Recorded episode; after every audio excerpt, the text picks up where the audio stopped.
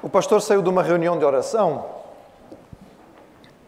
e dirigiu-se a casa e para isso ele foi apanhar o metro. Não era hora de ponta, era daquelas ocasiões em que a gente consegue entrar no metro sem precisar empurrar ninguém. Tinha bastante espaço até, é? e ele sentou-se tranquilamente. E logo na paragem seguinte, na estação seguinte, entrou um senhor, jovem ainda, com dois dois miúdos que pareciam claramente ser seus filhos. E ele sentou-se ali ao lado do, do, pastor e os miúdos, uh, sete, oito anos, uh, dois miúdos nesta idade, é claro, não é? Começaram logo ali a, com umas, umas quesilas, umas, umas brigazitas, uns empurrões, umas brincadeiras, e depois tinha aquele varão onde as pessoas seguram, os miúdos resolveram fazer do varão o seu poste de brincadeira. Então subiam no, no varão e rodavam no varão, e à medida que o, o metro ia parando ou não, aquilo também fazia com que eles perdessem o equilíbrio, e o pastor está a olhar para aquilo e este fulano não sabe controlar os filhos, não, é? não, não ensinou as crianças a se comportarem no transporte público. Isto vai, isto, vai, isto vai correr mal. E daqui a bocado um dos miúdos está dando a volta, pum, acerta com o pé no pastor. O pastor olhou para o miúdo, o miúdo com cara de que aquilo não era nada com ele, o outro ainda achou graça, ainda se riu, e o pai continuava cabisbaixo, como se não tivesse a acontecer nada. E aquilo foi irritando o homem, não é? Espera aí, mas tem a santa paciência, quer dizer, os miúdos já se portam mal, mas isto já, já ultrapassa os limites, não é?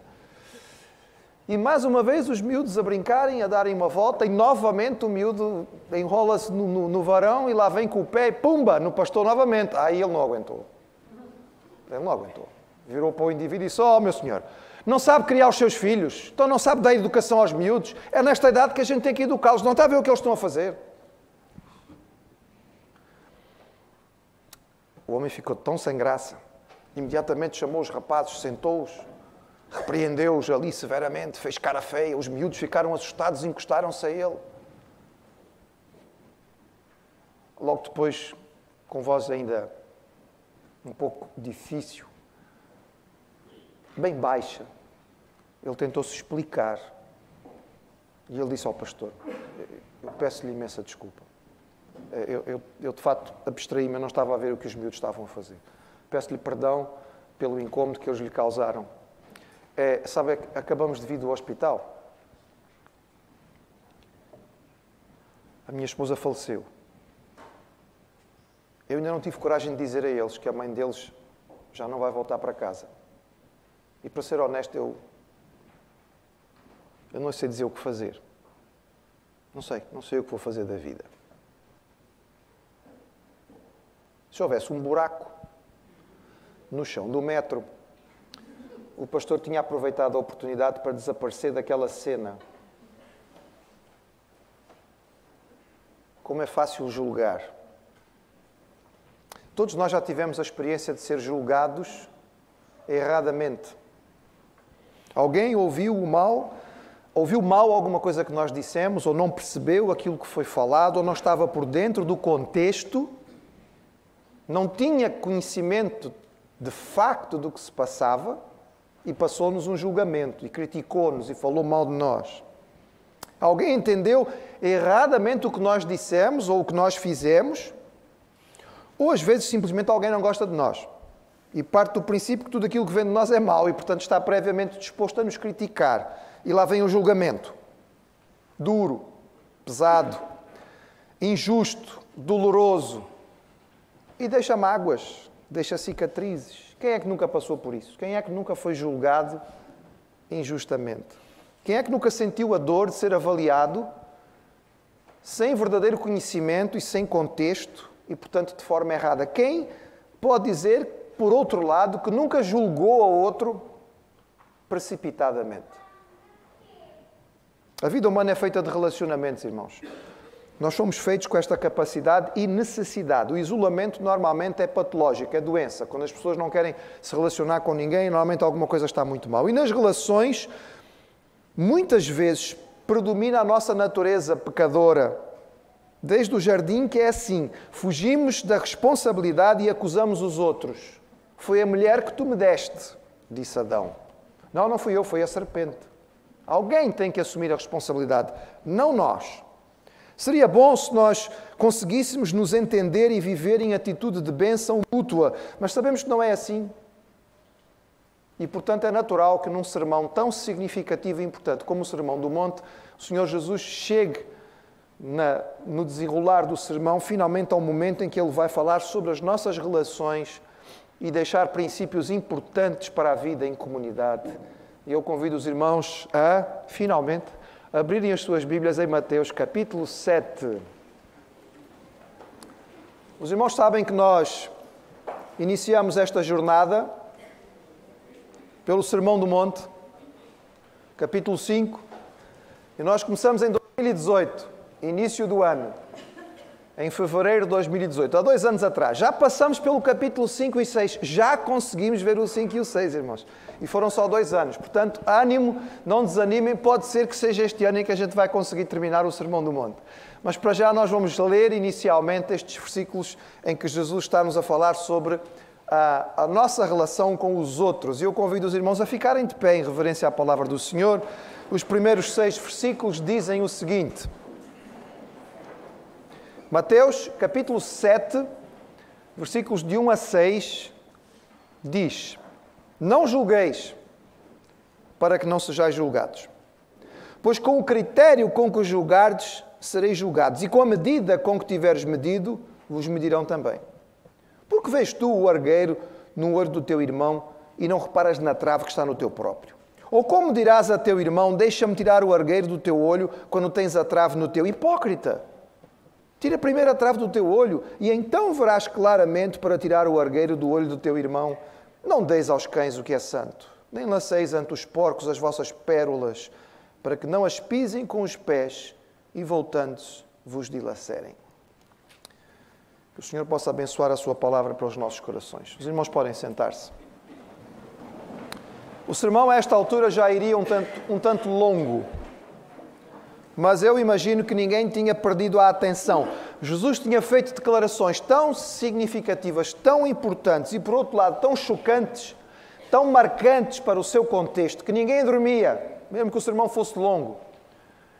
Cada palavra que Jesus dizia, hoje nós temos essa dividida em versículos. Ele não, ele não disse isto por versículos, ele simplesmente pregou. Mas hoje está dividido em versículos para facilitar a nosso encontrar o texto. Cada afirmação que ele fazia, o que equivale para nós a cada versículo, era tão profundo, tão significativo, que ninguém tirava os olhos de Jesus. Ele começara por descrever o homem que vive com Deus e a, a, importância deste homem na sua prioridade em comunhão com o Senhor e o efeito que esta pessoa tem no mundo. Bem-aventurados, bem-aventurados, vão ser sal e vão ser luz. Depois ele explicou que estes indivíduos têm uma maneira de viver a vida muito diferente daquilo que no seu tempo, no tempo de Jesus, era considerado o ideal, escribas e fariseus. Então, Jesus explicou como é que era diferente a maneira do bem-aventurado viver, e ele começa a falar da lei. A interpretação da lei que o bem-aventurado faz não é a dos escribas e fariseus, é muito diferente. Vocês ouviram que a lei diz isto, mas verdadeiramente o que Deus quer deste, deste mandamento é isto. Depois ele passou à prática religiosa e ele explicou a maneira como o bem-aventurado vive a sua prática religiosa não é preocupado com os outros, porque a prática religiosa não, não, é, uma, não é uma atuação, não é uma representação. Nós não somos atores que queremos que os outros nos vejam orar, que os outros nos vejam dar esmolas, que os outros percebam que estamos a jejuar. Não, nada disto. O foco é um só, é Deus. Nosso tempo de prática religiosa é virado para Ele. E se nós estamos virados para Ele e lembrando que Ele está presente em todos os momentos da nossa vida, a nossa prática religiosa vai ser diferente. É claro que o inimigo vai tentar nos prejudicar. Ele vai lançar no nosso caminho uma porção de situações para desviar a nossa atenção. Ele vai nos mostrar tesouros da terra. Jesus diz: Não se deixem levar por isto, não se agarrem a estes tesouros. Vocês têm tesouros muito melhores para guardar nos céus. Porque se vocês aceitarem estes princípios da parte do inimigo, o que vai acontecer é que vocês vão ficar ansiosos. E a vida do crente, a vida do bem-aventurado, não é uma vida de ansiedade, é uma vida de confiança, de consolo, de tranquilidade, porque sabe que Deus providencia todas as coisas. Descansa no Senhor e sabe que Ele vai dar aquilo que nós realmente precisamos, e a cada dia, a cada dia, enfrenta aquele dia com a confiança do cuidado do Senhor. E Jesus tinha trazido isto até aqui Mas ele sabe que os nossos relacionamentos também têm uma importância muito grande com aquilo que é a nossa forma de viver a vida como crentes. Ele sabe que a maneira como nós nos relacionamos pode ou não beneficiar, pode ou não abençoar a nossa vida como crentes. Então ele vai passar a falar sobre relacionamentos. E ele vai nos deixar alguns princípios básicos sobre a forma de lidar uns com os outros. E eu diria aos irmãos que uma das possibilidades de interpretação destes seis versículos que acabamos de ler é dividi-los em três grandes princípios, três grandes uh, ensinamentos do Senhor. Nós hoje provavelmente só vamos conseguir tratar de um deles, e este princípio é básico, uh, direto e objetivo, e o Senhor normalmente estabelece um princípio geral e depois ele explica este princípio. Ele nos dá as bases para o viver. Ele começa com um princípio simples. Ele diz: Não julgueis. Não julgueis. Eis um ensino mal entendido e mal aplicado. Muitas vezes ele é usado num contexto totalmente errado e com uma aplicação que às vezes é até desastrosa. Por outro lado, nós podemos dizer com tristeza que é um ensinamento deixado de lado nas nossas vidas porque nós temos que reconhecer, irmãos, que julgar é um passatempo universal. Nós passamos julgamento praticamente o tempo todo e o fazemos inconscientemente. Simplesmente fazemos, é uma reação natural. Nós passamos julgamento, nós passamos sentença, nós declaramos. Eu confesso aos irmãos, e é confissão, é? pública, mas é confissão, que eu meditei muito nesta mensagem, preparei a mensagem Orei sobre esta mensagem, sabia que a ia pregar esta manhã e assim que meti-me no carro e vim no caminho, a meio da viagem, fiz exatamente aquilo que eu vinha dizer aos irmãos que não se deve fazer. Passei julgamento. E imediatamente o Espírito Santo falou comigo: Pois é, espetáculo. Vais lá dizer às pessoas que não devem fazer isso e estás a fazer. Trânsito tranquilo, estrada vazia, domingo de manhã, as pessoas estão a dormir, não vão para a igreja. E mesmo assim o indivíduo teve que, num local onde havia quatro pistas, ele teve que buzinar. Disse, mas propósito de quê? E imediatamente eu passei julgamento. Irmão, nós fazemos isso o tempo todo. Estamos sempre a fazê-lo, quer nós percebamos ou não. E para que nós consigamos entender aquilo que o Senhor Jesus está a dizer, nós temos que ir a, a, a, ao ensinamento que Ele nos tinha dado, porque Podemos dizer que o Sermão do Monte tem uma, uma, um, um, grande princípio logo no seu início, que depois Jesus vai explicar, porque aquilo que Jesus afirmou era tão chocante, era tão diferente daquilo que se podia entender, que ele tinha necessidade de que os que estavam a ouvir compreendessem. E qual é o princípio? O princípio está lá no capítulo 5, versículo 20. Diz assim: Eu vos digo que se a vossa justiça não exceder a dos escribas e fariseus, de modo nenhum entrareis no reino dos céus. E o resto do sermão inteiro é Jesus mostrando a diferença entre a justiça dos escribas e fariseus e aquela que o bem-aventurado tem que ter. O grande debate do Senhor no seu tempo foi com os escribas e fariseus, os mestres da lei do seu tempo. E ele mostrou passo a passo neste sermão que tudo aquilo que estava a ser feito por eles não era aquilo que Deus realmente queria. A sua interpretação da lei, a sua prática religiosa, a sua forma de encarar a vida não era aquela que Deus queria. Então, se Jesus está a usar isto até aqui, é provável que ele continue a ter o mesmo tipo de ensinamento. E quando ele diz não julgueis, ele está a ter em mente a maneira como os escribas e fariseus vivem e como é que os escribas e fariseus julgavam os outros. Nós temos um exemplo bem claro disto numa parábola que Jesus contou. Jesus contou que um fariseu subiu ao templo para orar e quando ele chegou ao templo ele orou da seguinte maneira: Ó oh Deus, graças te dou, porque não sou como os demais homens. Roubadores, injustos, adultos, nem ainda como este publicano. Eu jejuo duas vezes na semana e dou os dízimos de tudo quanto possuo. Era assim que os fariseus faziam. Eles olhavam para toda a gente de cima do seu orgulho, convencidos da sua superioridade, baseados naquilo que era a sua prática religiosa, e eles achavam-se no direito de classificar os outros com desprezo. A regra do fariseu era: se não é como eu, então não presta. E como muito poucos eram como eles, ninguém prestava. E porquê é que é importante nós entendermos isto, irmão? Porque se nós não o fizermos, pode parecer que há alguma contradição na Bíblia. A Bíblia não tem contradições. Quando nós lemos este texto, algumas pessoas interpretam da seguinte maneira: Não julgueis, Jesus disse, então significa que não podemos passar julgamento absolutamente nenhum. Mas será que é possível isto? E será que está de acordo com o resto da Bíblia? Será que o que a Bíblia está a dizer-nos e Jesus está a ensinar é que nós temos que ser cegos, não podemos ver o que está a acontecer na vida do outro? E não podemos de forma nenhuma fazer nenhum tipo de classificação. Mas o que é que o texto continua a dizer? Veja, irmãos, neste próprio capítulo 7, um bocadinho mais à frente, Jesus vai dizer: Acautelai-vos dos falsos profetas. Vêm vestidos como ovelhas, mas são lobos devoradores. Pelos seus frutos os conhecereis. E a pergunta é: classificar alguém de falso profeta não é julgar? Dizer que alguém é lobo disfarçado de ovelha não é julgamento? Dizer pelos frutos os conhecereis não é uma espécie de convite a julgar? Olha, vocês têm aqui um critério. Um critério para vocês avaliarem. É este. Olhem os frutos. Não fiquem na superfície. Reparem quem essa pessoa realmente é. Jesus ensinou aos seus discípulos que havia necessidade de disciplina na igreja. Ele disse: Ora, se o teu irmão pecar contra ti, vai e repreende-o entre ti, só ele, se te ouvir, ganhaste o teu irmão. Mas como é que nós vamos exercer disciplina se não houver algum tipo de julgamento? Como é que nós vamos poder chamar a atenção de alguém ou exortar alguém a respeito do seu pecado se não tivermos algum critério para fazer alguma avaliação? O apóstolo Paulo, escrevendo aos Coríntios, ele foi muito duro. Ele falou a respeito de um homem que vivia em pecado grave na igreja de Corinto. E o que é que ele disse? Em nome do Senhor Jesus Cristo, junto vós e o meu espírito, pelo poder do nosso Senhor Jesus Cristo, seja este entregue a Satanás. Uau! É pesado. Isto não foi o julgamento? Mas este julgamento não está de acordo com o ensino de Jesus, pelos frutos os conhecereis. A vida deste homem provava que ele não pertencia verdadeiramente à igreja, estava a ser um mau testemunho, estava a servir para prejudicar aquilo que era a realidade da vida da igreja.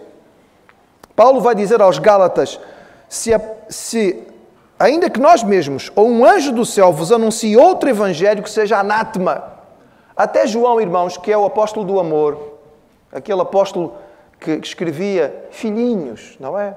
Todo carinhoso, este era o tema principal dele. Ele diz assim: Se alguém vem ter convosco e não traz esta doutrina, não o recebais em casa, nem tampouco o saldeis.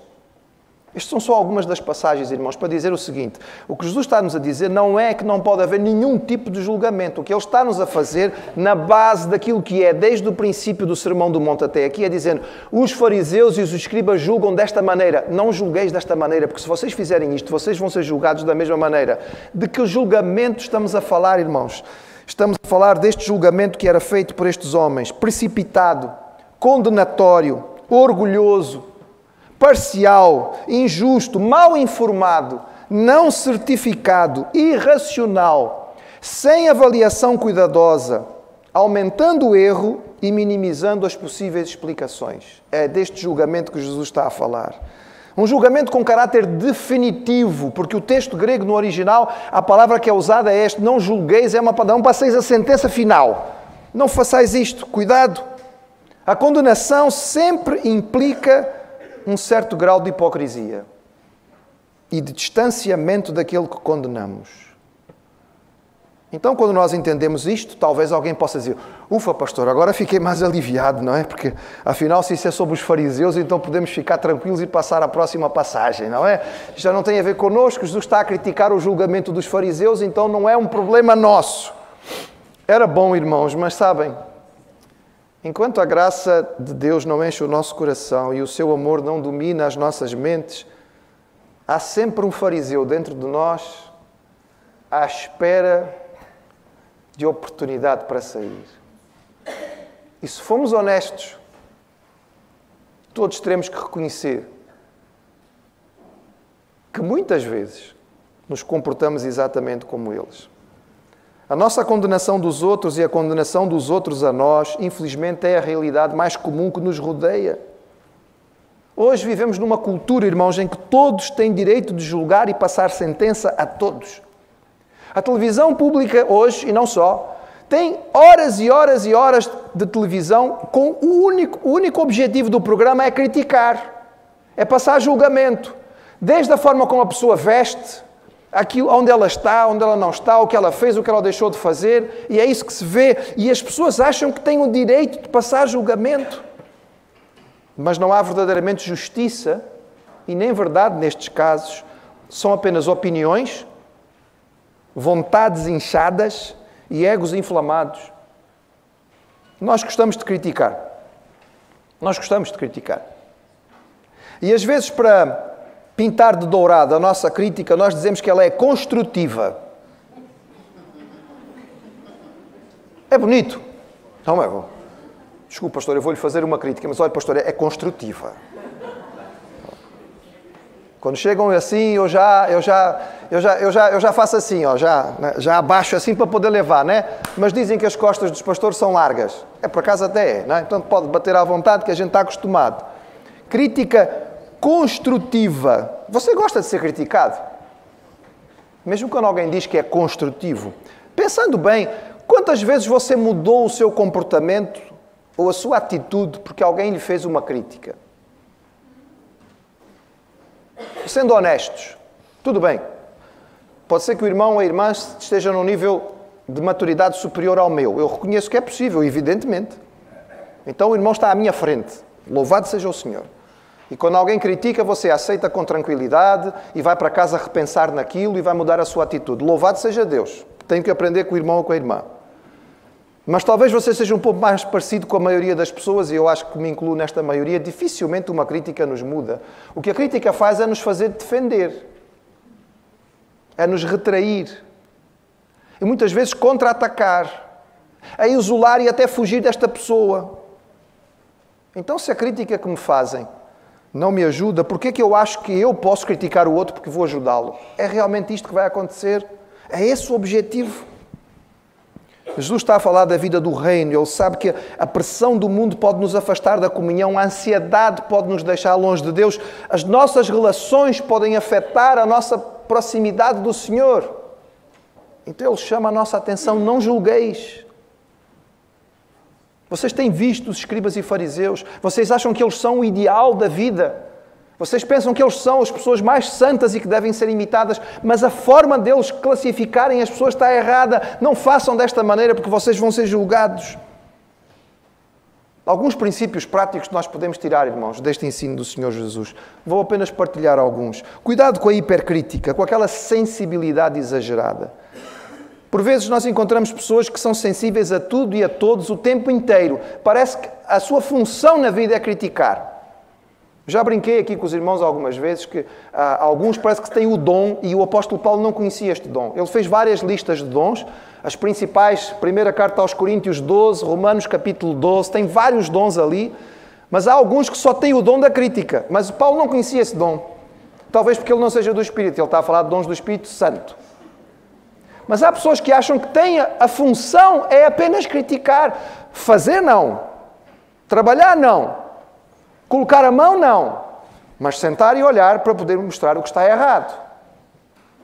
Apontar aquilo que não está bem. Esse julgamento é, é falacioso, ele não, ele não visa o bem. Ele mostra é uma grande vaidade. Talvez disfarçada de piedade, mas na verdade não é.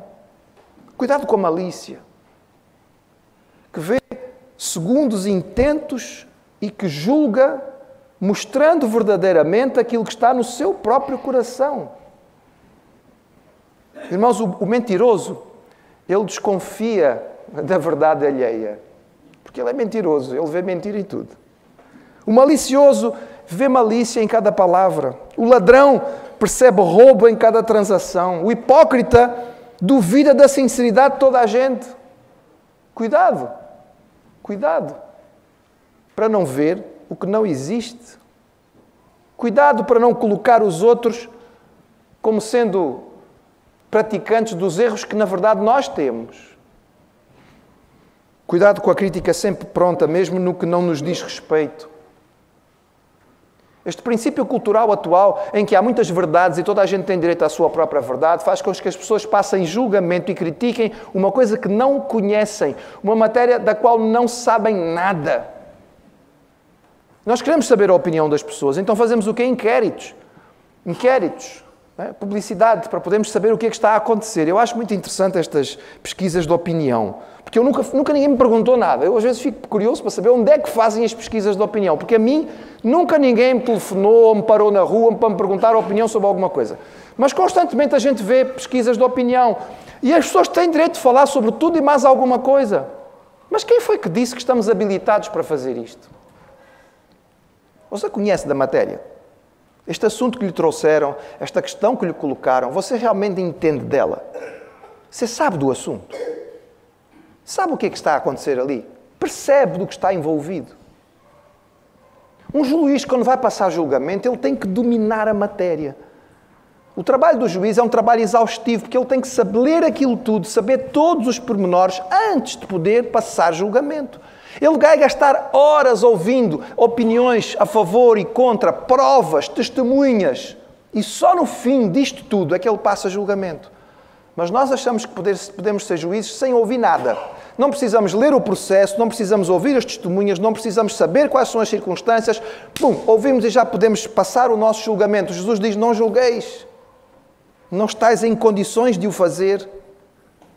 Cuidado com, com o preconceito, que julga as pessoas em vez de julgar princípios, que avalia com base em raça, em género, em formação, em nível social, que conclui que a partir do exterior, do aspecto, do vestuário, da, da pose, se pode tirar alguma ideia, que classifica antes de conhecer. Ou mesmo que diz, hum, se é de fulano, de certeza que é coisa má. Não julgueis não julgueis. Cuidado com não sei e não quero saber. Esta atitude, irmãos, no fundo é uma desculpa preguiçosa para passar julgamento sem o trabalho necessário para fazê-lo. Ah, não sei, não quero saber. Mas eu acho. Ei, então peraí. Se você não sabe e não quer saber, não, não tem que achar.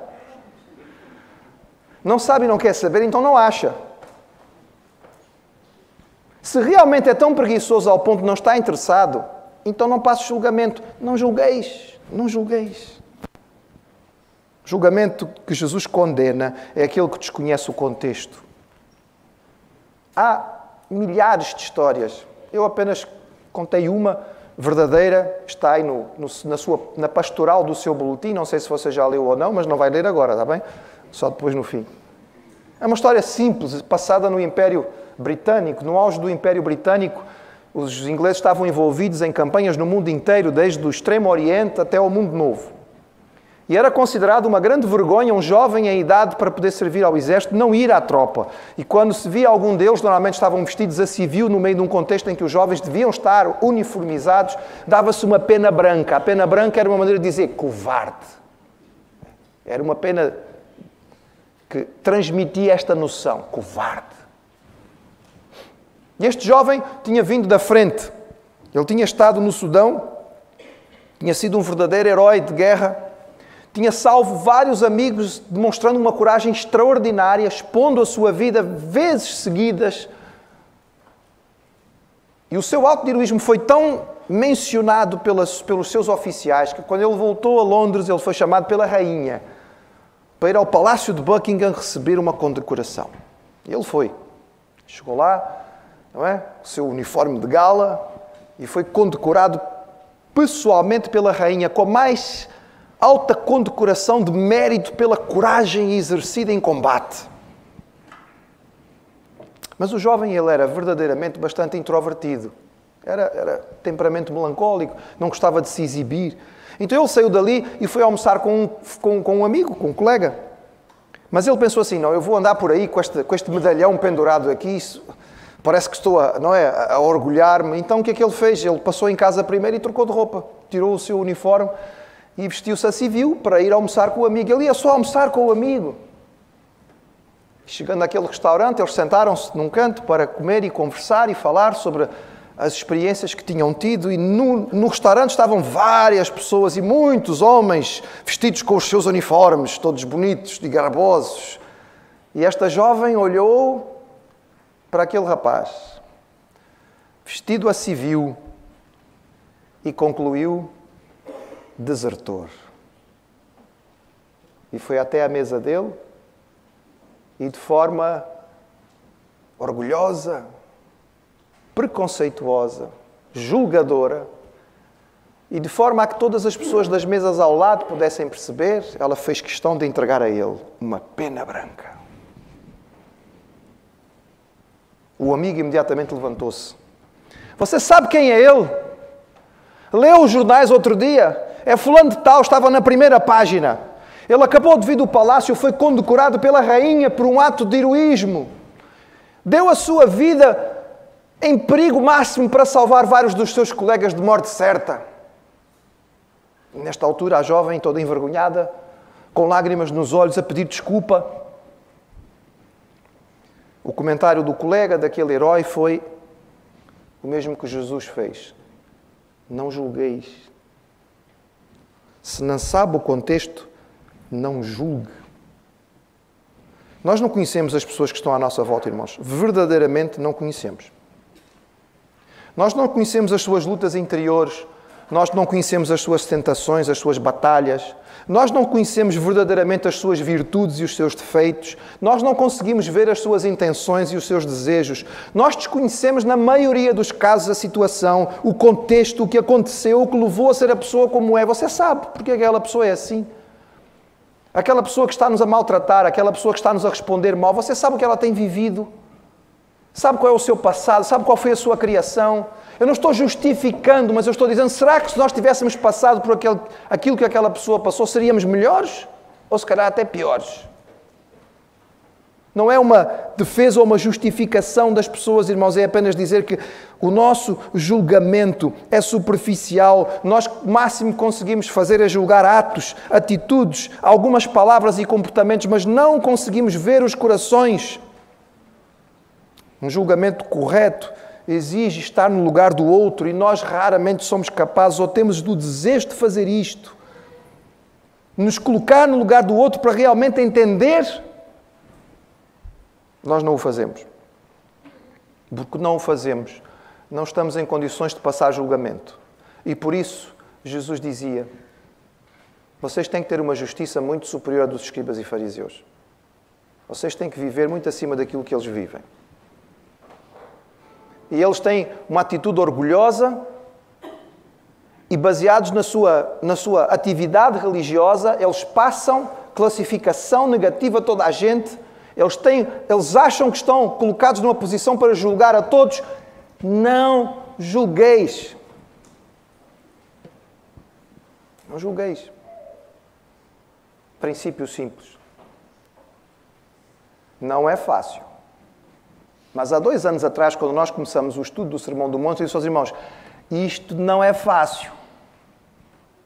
Este sermão mexe onde a gente não gosta que mexem.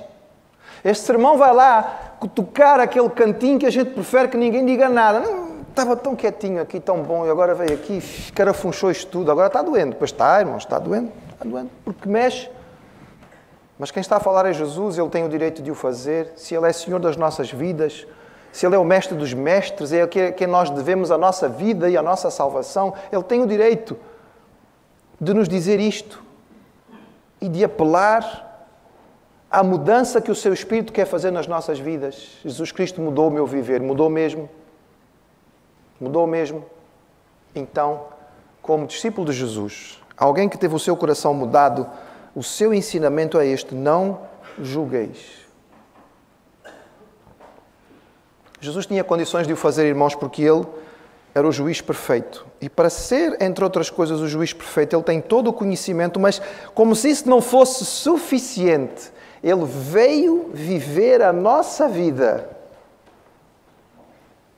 Por isso é que a Bíblia diz que ele entende 100% o que nós passamos.